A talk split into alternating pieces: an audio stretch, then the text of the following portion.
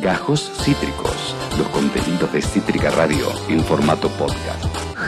Es el momento de la información. ¿Qué pasó? Nada, lo contamos en el día de ayer lo más extensamente que podíamos. Eh, eh, Cristina Camaño, la interventora de la AFI, eh, anunció que hay 105.000 escuchas guardadas por la AFI Macrista. 105.000 escuchas que deberían haber sido destruidas. Estoy dispuesta a tomarme vacaciones de 15 días, a utilizar todas mis vacaciones del año pasado a Sí. dedicarme a escuchar las 105.000 escuchas. Qué Como que siento que qué buen trabajo. Qué lindo, ¿no? Qué hermoso. Qué lindo. Igual, qué paja si te toca una de Michetti porque no se le entiende un carajo. O mirá si lo escuchaban a Foster, tenés que tener una. Tenés que tener una carpeta con Claro. 700 páginas para de- desgrabar eso, ¿no? Tremendo, tremendo. O, o aquí sí, que no te redondea una idea. Claro de que lo queremos, ¿eh? 25 Pero, pero redondeame, amigo. Por suerte, a nosotros no nos corresponde hablar de estos temas. Por suerte tenemos una amiga que es la número uno en temas judiciales. La amamos un montón. Siempre está dispuesta para hablar con nosotros y explicarnos estas cositas que se nos escapan. Ella es la gran, la número uno, Luciana Bertoya. ¿Cómo estás, Lu? Bienvenida de vuelta, ya fue. Gracias por atendernos. Buen día, compañeros. Bueno, me están levantando el ánimo. Hola, Lu. Y aparte hablaban de amigos que escuchan. Y yo no podía dejar de pensar entre Macri y arriba. ¡Uy, ¿no? es verdad! Eso es escuchar a un amigo. ¿Qué ¿eh? significa, amigos que escuchan? Y para ellos. Mira, lo puso en la AFI y escuchaba. Claro. Bien. Y se escuchaban entre amigos también, lo cual quizás lo hacían Lu por una cuestión de, mirá si justo le pasa algo y no me lo quiere decir, ¿entendés? Claro. Entonces lo escucho yo por las dudas y si necesita una mano voy y se la doy. O no, o estamos equivocados, eran otro tipo de escuchas. Precavides. Precavides. podemos-. Hashtag precavides, ¿o no? En fin, Lu, 1050 escuchas que debían haber sido destruidas están eh, eh, ahora en disposición. 105 mil, ¿no son? 105 mil son 105 mil. 105 mil. Por eso, no, no te da la vida. tremendo. Si quieren, eso es. A ver, lo que encontraron en la AFI les como un caminito como para entender. ¿no? Dale. En, do- en 2015, ¿se acuerdan que estuvo la reforma de la ley de inteligencia? Todo después de la crisis que se desató con cuando se descabeza la, la Secretaría de Inteligencia, se sale Fiuso. Bueno, después viene la denuncia de Nisman. La muerte de Nisman se reforma la ley de inteligencia. Y el gran cambio tuvo que ver con sacar de la órbita de la CIDE las escuchas. La CIDE siempre hizo las escuchas desde un edificio bastante sombrío que está ahí en, en Avenida Incas. Los Incas, Sí. Los Incas, conocido como la OJ, porque era la Dirección de Observaciones Judiciales. Ojo. Eh, Hermoso. La OJ. Cada vez me gusta más esta historia. Sí, Cada sí, segundo ya- que pasa se pone mejor. Sí, nos, nos estás enganchando, Lu. No, y- bueno, eso en 2015 Cristina reforma la ley, ¿no? Manda la reforma de inteligencia y se le da las escuchas a la procuración que entonces está en manos de Alejandra Gil Carbó. Claro. ¿Quién se hace cargo de esa oficina de escuchas? Fue Cristina Camaño, que en ese momento era fiscal. Claro. La mandan ahí y tiene que convivir durante unos cuantos meses con todavía el personal que había de la CIDE, ¿no? Me Mm. contaban, por ejemplo, que cuando llegan a los J habían eh, calendarios del año 84. Para que ustedes se den una idea un poco que había quedado desfasada en el tiempo, ¿no? Mal. Y después había como una especie de política, una política de crueldad, ¿no? Tipos que por ahí estaban 24, 36 horas escuchando ahí y que sus superiores de los servicios de inteligencia consideraban que debían ser castigados y los encerraron en, en una, en un cuartito ahí adentro, ¿no? Eso era los J. Esa in- ese, ese, ese proceso se conoció como la DICOM, ¿no? Este, era el Departamento de Interceptación y Captación de Comunicaciones Sí. y más o menos duró entre principios de 2015 hasta abril de 2016, porque bueno, ahí se terminaron de ir la gente de la Procuración que hizo un muy buen trabajo. ¿Qué pasa? Cuando asume Macri, eh, él quería sacar a Gilles Carbó. Sí. Y a los 14 días de, de asumido, saca un DNU con el cual él le- saca nuevamente, Sí. le, le arrebata las escuchas, la oficina de escuchas y dice esto debe pasar a la Corte Suprema. Por un decreto de necesidad de urgencia. Supuestamente había una urgencia. ¿Qué pasa? La Corte en ese momento dice, bueno, lo vemos, lo vemos en febrero después de la feria. Así que se quedaron durante un tiempo en una especie de vaivén. La Corte se hace cargo en febrero de 2015 y ahí empieza como todo el proceso de creación de lo que conocemos como la DAJUDECO. Una de las curiosidades es que esta oficina de escuchas al mando de la corte quedó en manos de Martín Irurzu, que es el juez que también conocemos por ser el padre de la doctrina Irurzu que permitió encarcelar a funcionarios del kirchnerismo.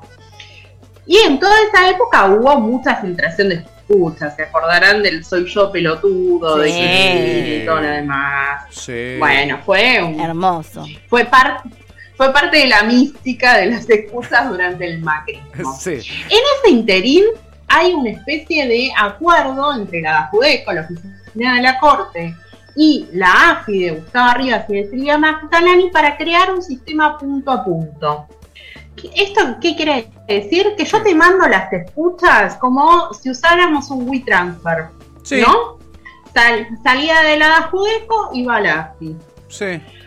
No tenían que ir a escuchar a- al edificio este de los Incas ni a buscar los CDs. Este sistema punto a punto en un primer momento se llamó sistema de administración, ¿no? Se usaba la AFI, agentes se cruzaban desde ahí, y después como le pusieron de nombre CIDEA, CIDEA. Eh, eh, son unos nostálgicos. Son, Son- unos son- nostálgicos. O, o, o- o- Son o muy poco originales, una de dos. Sí, o tienen poca O creatividad. cero creativos. sí. Todo- todos, todas esas escuchas que aparentemente tenían orden judicial se cargaba, pincha- el teléfono los pinchaba la Judeco. Los audios se cargaban en este sistema CIDEA. Esas 100.000 cien- 105.000 escuchas que encontró Camaño son las que estaban cargadas en el CIDEA. Ujú. Que ver, o sea, yo lo que pre- pregunté es, bueno, ¿a qué causas? ¿Estamos seguros que todas eran legales? Bueno, eso es parte de lo que van a tener que averiguar, ¿sí? Pero entre otras escuchas estaban todas las que se hicieron entre 2017 y 2019 en el penal de Seiza, por ejemplo, con la excusa de monitorear a Mario Segovia, que era el conocido como rey de la efedrina, ¿no? Dicen, bueno, vamos a seguirlo porque quizás está metido en, en atentados, en tráfico, lo que fuera. Entonces dicen, bueno, vamos a intervenir los teléfonos de que use Segovia. Lu, perdón, Pero- eh, pero de, de- esto que estás diciendo de escuchas legales, escuchas ilegales, ¿qué define que una escucha sea legal o ilegal o cómo, cómo, cómo es ese proceso para definir esto es, es- es legal que yo esté escuchando a esta persona, es ilegal que esté escuchando esta, esta otra? ¿Cuál es el, el- cómo se sabe eso? Se le pide permiso a un juez, ¿no? Para hacer una escucha, supuestamente. Exacto, Claro. exacto. Tiene que tener la orden del juez. Hay dos procesos, ¿no? Una es que directamente te lo ordena el juez. Sí. Sí, el juez dice, la CIDE tiene que escuchar. Como había pasado en este caso de la cárcel, ¿no? Bueno, la CIDE tiene que escuchar y me tiene que hacer los informes. Bien, Y después hay otro proceso que son las conocidas precausas. ok. Sí, la CIDE, por ejemplo, dice, yo estoy averiguando y me parece que acá puede haber un delito. Entonces va y le pide a un juez que lo autorice a escuchar. Esto es siempre por un plazo más acotado. Ok. ¿Para qué se usaron las precausas, por ejemplo? Para escuchar a Parrilli. ¿Se acuerdan ustedes? Soy yo, Sí, Cristina Cristina Pelotudo, sí. Eh, Eso fue con una precausa. una precausa. Mirá. Claro, porque por un lado decían que eh, cuando Parrilli estuvo al frente de la AFI había desaparecido material. Entonces lo escucharon con esa excusa. Mm. Y después dijeron, no, Parrilli en realidad estaba ayudando a Pérez Corradi para Sí. que esté prófugo en Paraguay. Sí. Entonces vamos a escucharlo. En realidad, esto ¿para qué sirvió para la AFI? Para escuchar las conversaciones que él mantenía con Cristina Fernández de Kirchner. Claro. También le armaron una precausa a la modelo que viajó con Nisman a Cancún.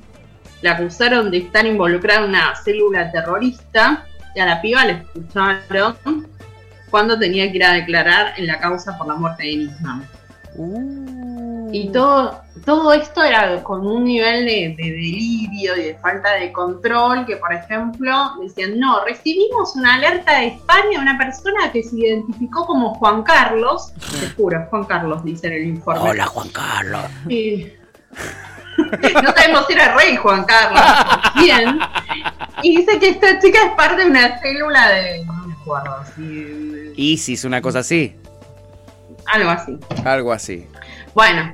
Bueno, estas son como las dos modalidades para que Es una peli. un viso de legalidad. Me imagino, Una Lu, que peli. acá en el medio hay una cosa que es, eh, eh, si yo me invento una barbaridad como esta que vos acabas de describirnos, que, que sucedía para pedir una precausa, una barbaridad grande que nos damos cuenta nosotros, me imagino que un juez también o una jueza se darán cuenta. Tiene que ser un juez medianamente amigo, un juez que vos sabés que es proclive a, a- a- a permitirte hacer esa escucha, ¿no? Hay ahí una connivencia. Bueno.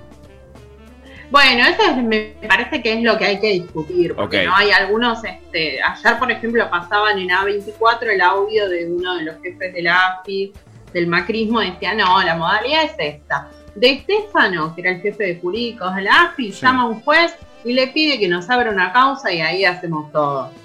¿Sí? Entonces era un poco eso, ¿no? Saber a quién tantear. Claro. Eh, claro. Y perdón, bueno, y en estos casos, en estos casos concretos donde sí hay, por, o sea, medio bizarro, pero sí hay un juez que ordena. ¿Es posible demostrar que igual era una escucha ilegal, por más que haya una orden de un juez? ¿O eso ya entra, por más bizarro que sea, ya entra en, el- en en, el, en, el, en los marcos de la legalidad? Yo, yo creo que es legal.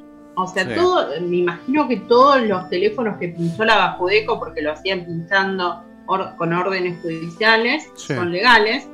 Lo ilegal sería, por ejemplo, tener, eh, hay un- una anécdota que me había contado Camaño, ¿no? Cuando ya era, eh, estaba en la oficina de escuchas Sí. de la procuración, que me dice que fue una vez a un juez y le dice, ay doctora, ¿usted no tendrá esas valijitas para mandarme? Me mandaban antes. Ella le dice, ¿pero qué, qué, qué me está hablando? Y están hablando de unas valijas que se usaban para captar comunicaciones en la calle. Y ella le dice, no, eso es ilegal. No. O sea que eso, por ejemplo... eh, Agente esto fue en 007 es 2015. esto. ¿No tendrá un zapatófono? Che, esto es di- El zapato. peli, pero dibujito animado Sí. ya, ni siquiera. Qué increíble, ¿no? Bueno, eh, eso sería una escucha ilegal. Ok, digamos, bien. ¿no? Que alguien tenga aparatos para, para captar comunicaciones y que no se hacen desde una oficina. El problema con lo que encontró Camaño, Sí. para mí no tiene que ver con, eh, esto es así a priori, porque no se sabe efectivamente qué hay, con la ilegalidad, sino que la ilegalidad de la AFI es haber guardado esas escuchas cuando en realidad las tienen que destruir Ok. porque se armaron como su propio Spotify de escuchas. Entonces, por ejemplo, en ese sistema se busca por nombre. Entonces, si yo quiero buscar algo que esté, eh, no sé, esté hablando Mario Segovia, pongo Mario Segovia y tengo todas las escuchas. Ah. ¿sí? Y, por ejemplo, si quiero armar algo sobre eso, o si quiero, no sé, están hablando de Carrió. Sí. Pongo Carrió y me fijo qué escuchas nombran a Carrió. Bien. ¿Sí? Y las puedo sacar en algún momento. Bien. Entonces me parece que era más como una, una cuestión de almacenamiento que es ilegal para los servicios de inteligencia con fines de usar esas escuchas cuando fueran necesarias. Y después las usan como extorsión, que de hecho así pasó, o, o aparentemente eso es lo que pasó con el último audio que se filtró de Laura Alonso con Michetti, que más allá de que no salen puntualmente de la AFI, es una especie de advertencia, más allá de lo que decía Camaño el otro día, Que se están carpeteando entre ellos, decía como que, Cristina. claro, que se carpetean entre ellos y que tampoco es que políticamente pasa nada entre en- con ese audio puntual, pero sí es una advertencia de así como tenemos este, tenemos otro montón de audios otro montón de escuchas que si no has, digo que si no se ordenan de alguna manera, van a empezar a salir a la luz. Claro, sí, esos son audios que se mandan de, de mensaje de, de, mensa- de WhatsApp, Claro. ¿no? Este, Claro. Lo otro es, te estoy grabando las comunicaciones Sí, que sí, mantenés por teléfono de línea porque aparentemente creo que no se pueden grabar o no teníamos hasta hace un momento, hasta hace un tiempo Sí. la, la tecnología para grabar WhatsApp, por ejemplo. Ah, mira, mira, no estaba Ahora sí. tecnología. Ahora sí. Les tiro el dato, no, no sé. Tengan cuidado, tengan cuidado con los audios que mandan. Mucho cuidado con los audios, tremendo. Eh, bueno, ¿y, cómo sigue esto? ¿Se va a hacer una investigación? ¿Se van a escuchar? ¿Se va a ver qué es lo que hay ahí? ¿Y, y, y se va a tratar de encontrar quiénes son los culpables de que ese material nunca haya sido borrado? Bueno, esto se lo llevó Cristina Camaño al juez Marcelo Martínez de Giorgi, que es el que tiene la causa de los Super Mario Bros. y el espionaje penitenciario. Ajá. Porque justamente muchas de esas escuchas fueron a los presos kirchneristas.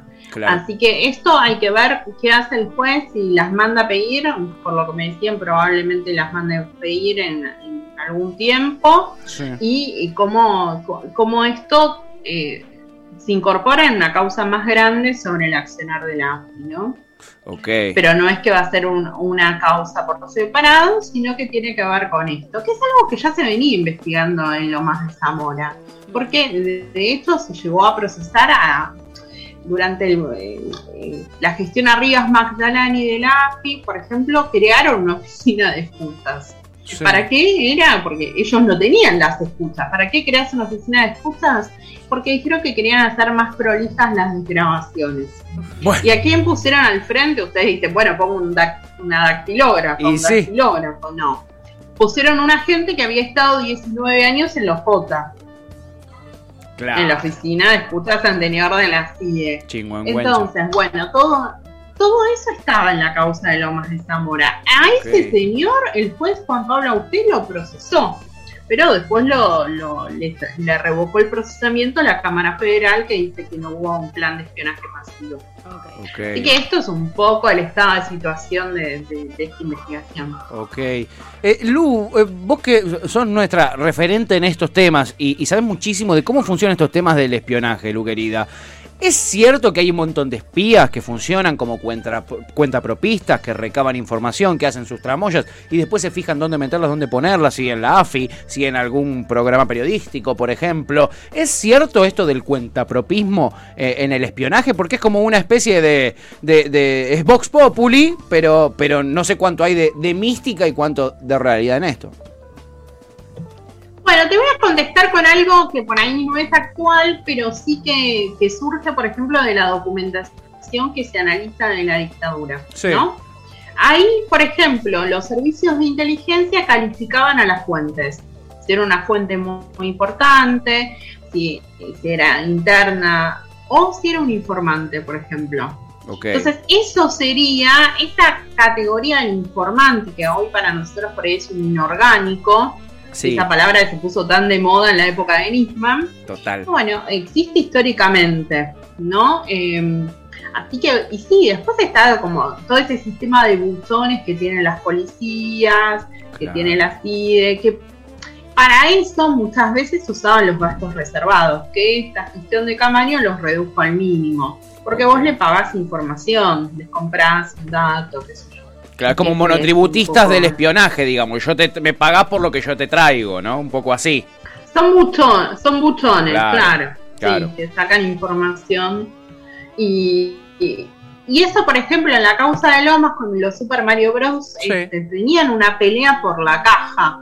¿sí? Los espías estos que eran los policías de la ciudad que se suman a la AFI, en un momento se empiezan a pelear porque ellos tenían una especie de caja Sí. eh, y que lo usaban, por ejemplo, para pagarle a la gente, para sacar plata para ellos, para pagar el alquiler de- del departamento que usaban. Esa caja guita del eh, Estado, ¿no? Esa pero sí. de- la AFI, directamente. Eh, Claro, eran, seguramente eran los fondos reservados. Ah. En la gestión anterior, todo en la AFI era secreto, sacando, por ejemplo, los sueldos de Rivas y Magdalani.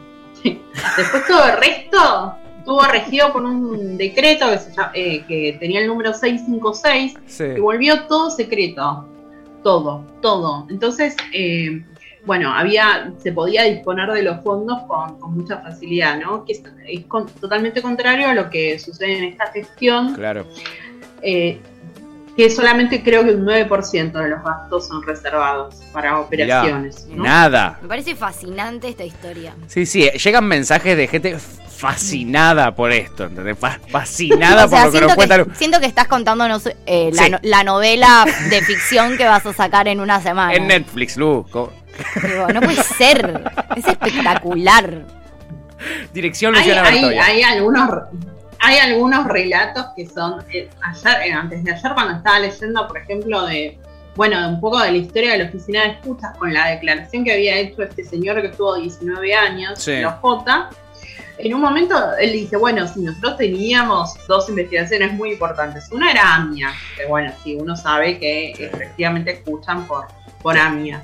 Y la otra es que grabamos todos los juicios de la verdad de La Plata. Los juicios de la verdad son los que se hacían a fines de los años 90, 2000, cuando no había posibilidad de llevar a los genocidas al banquillo y mandarlos a la cárcel, pero se hacían justamente por el derecho a conocer la verdad. Exacto. Y a mí me pareció una locura que los servicios de inteligencia tuvieran acceso y desgrabaran todo lo que eh, los sobrevivientes, los organismos estaban eh, contando en un momento muy obturado del, del, proceso de justicia, ¿no? En un momento que no podía llevar a nadie a la cárcel y que en todo caso estabas tratando de reconstruir qué había pasado. Bueno, ellos eran los que tenían de primera mano eh, esos juicios que fueron tan importantes. Qué locura, eh, qué locura. Eh, ella es Lubertoya. Yo les recomiendo que eh, la sigan en, en, en, las redes, por supuesto. Vayan a darle eh, cariño, nosotros la amamos. Ella es la número uno. Escribe unas notas en página 12 donde te vas a enterar de absolutamente todo todo lo que tiene que ver con eh, eh, lo judicial, el mundo judicial y los derechos humanos, ¿ok? Así que vayan a seguir la luz, eh, vayan a buscarla en los medios en los que participa. la van a ver en la tele, en radio, en todos lados y siempre aquí muy amablemente se toma un tiempito para, para charlar con, con nosotros y responder las preguntas un poquito, un poquito raras que le hacemos. Un poquito... Las mejores. las mejores. Vamos, vamos. Sin filtros. Sin filtros nuestras preguntas. Luciana Bertoya, Lu, muchísimas gracias como siempre, sos, una genia y te agradecemos mucho por el laburo que haces, que de verdad nos sirve para enterarnos de un montón de cosas que si no, no tendríamos ni idea. Bueno, muchas gracias, chicas. Un beso grande. Abrazo enorme. Hasta la próxima. Eh, arroba Luciana Bertoya, así la van a encontrar en las redes. Eh, un montón de información, todo, todo, todo el tiempo. Y esta capacidad para explicar, ¿no? Que es lo que la hace tan especial a Lu. Eh, su manera de narrar estos hechos tan engorrosos de una manera en la que, viste, que arrancó y dijo, le voy a hacer un caminito para que entiendan bien desde dónde viene todo. Bueno, así son sus notas, así labura. Es una profesional de la hostia. Así que nada, vayan a seguirla a Lu Bertoya. Acabas de escuchar Gajos Cítricos. Encontrá los contenidos de Cítrica Radio en formato podcast en Spotify, YouTube o en nuestra página web.